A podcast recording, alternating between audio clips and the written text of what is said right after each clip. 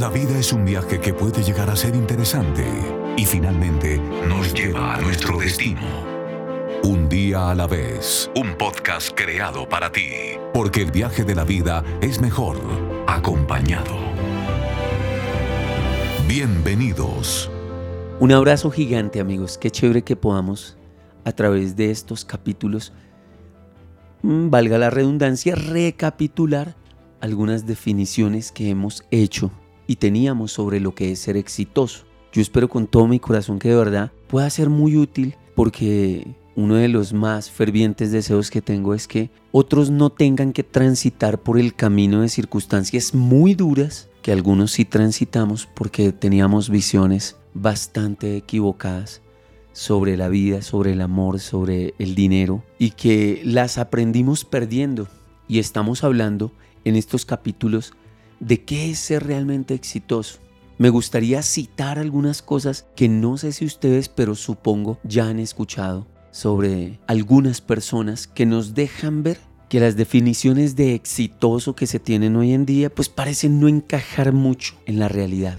Y me sorprendió hace algunos días, amigos, poniendo un poco de atención a una canción de un hombre llamado René de calle 13, hablando sobre la gran experiencia de depresión y tristeza por la que ha estado pasando este hombre y escribió una canción sobre su gran depresión, a pesar de que es un hombre que viaja, a pesar de que es muy reconocido a nivel por lo menos hispanohablante y tal vez soñó eso toda su vida. Y ahora en una canción nos deja saber que se siente sumamente triste, dice que escribe canciones, pero que las escribe mejor cuando está ebrio, que se está divorciando, que se siente sumamente solo, que aunque viaja por todo el mundo, solo quiere que cuando muera lo entierren en el pueblo donde nació. Y eso lo lleva a uno a preguntarse, parece que hay otros que al igual que yo, les ha tocado redefinir la visión de qué es ser exitoso. Hace unos días estuve leyendo algo que me causó bastante curiosidad y fue el entierro de un hombre muy adinerado, sumamente adinerado. La historia cuenta que él exigió que cuando llevaran su féretro por la calle, le sacaran las manos del féretro y me pareció un poco dantesco. Dije, ¿a quién se le ocurre escribir que por favor cuando lo vayan llevando de camino a su tumba, le saquen las manos del ataúd? Y dije, tengo que seguir leyendo.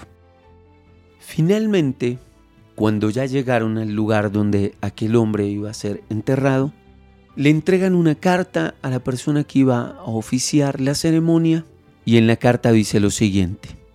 Sé que parece extraño para muchos de ustedes que durante el trayecto de camino al lugar donde me van a enterrar en este momento, yo solicitara y exigiera que mis manos se sacaran del ataúd. Esto lo hice porque toda mi vida me esmeré y me sacrifiqué para lograr todos los sueños. Siempre quise ser un hombre adinerado, siempre quise tener las mejores casas, los mejores autos y vestir las mejores, las mejores ropas. Siempre quise ir a los lugares más maravillosos que la geografía permite que el hombre conozca. Pero no pude evitar darme cuenta que todo aquello por lo que luché había provocado un ensimismamiento tan grande en mí que me olvidé de que tenía gente que me amaba, que no volví a ver a mamá a menudo y a papá tampoco. Fue el precio que yo pagué por todo lo que ambicioné. Y solo quería mostrarles, con esa exigencia de camino al lugar de mi sepultura, que se enteraran con mis manos afuera del ataúd que no me traje nada de aquello por lo que luché, que mis manos estaban vacías.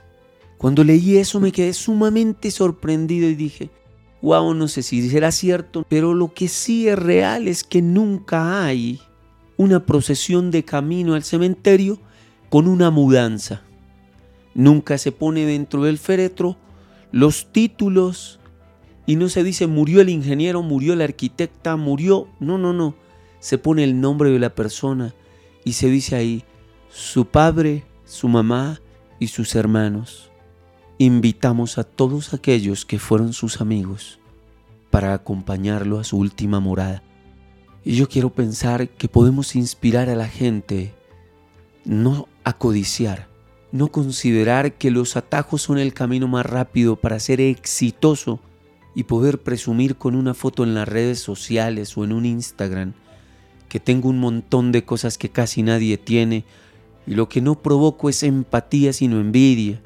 Y lo que provoco no es una experiencia de podemos luchar, guerrear, salir adelante y promover la ética, el trabajo duro, el esmero en las cosas y donde todo lo que sabemos provoca un efecto colateral realmente lindo para otros y es lo que lograste no fue tan grande como lo que me enseñaste. Lo que me enseñaste me enseñó que la vida es compleja, pero que tengo la tenacidad y las herramientas para salir adelante a pesar de las grandes vicisitudes. Le estamos enseñando a la gente que se puede perdonar. Amigos, un abrazo gigante.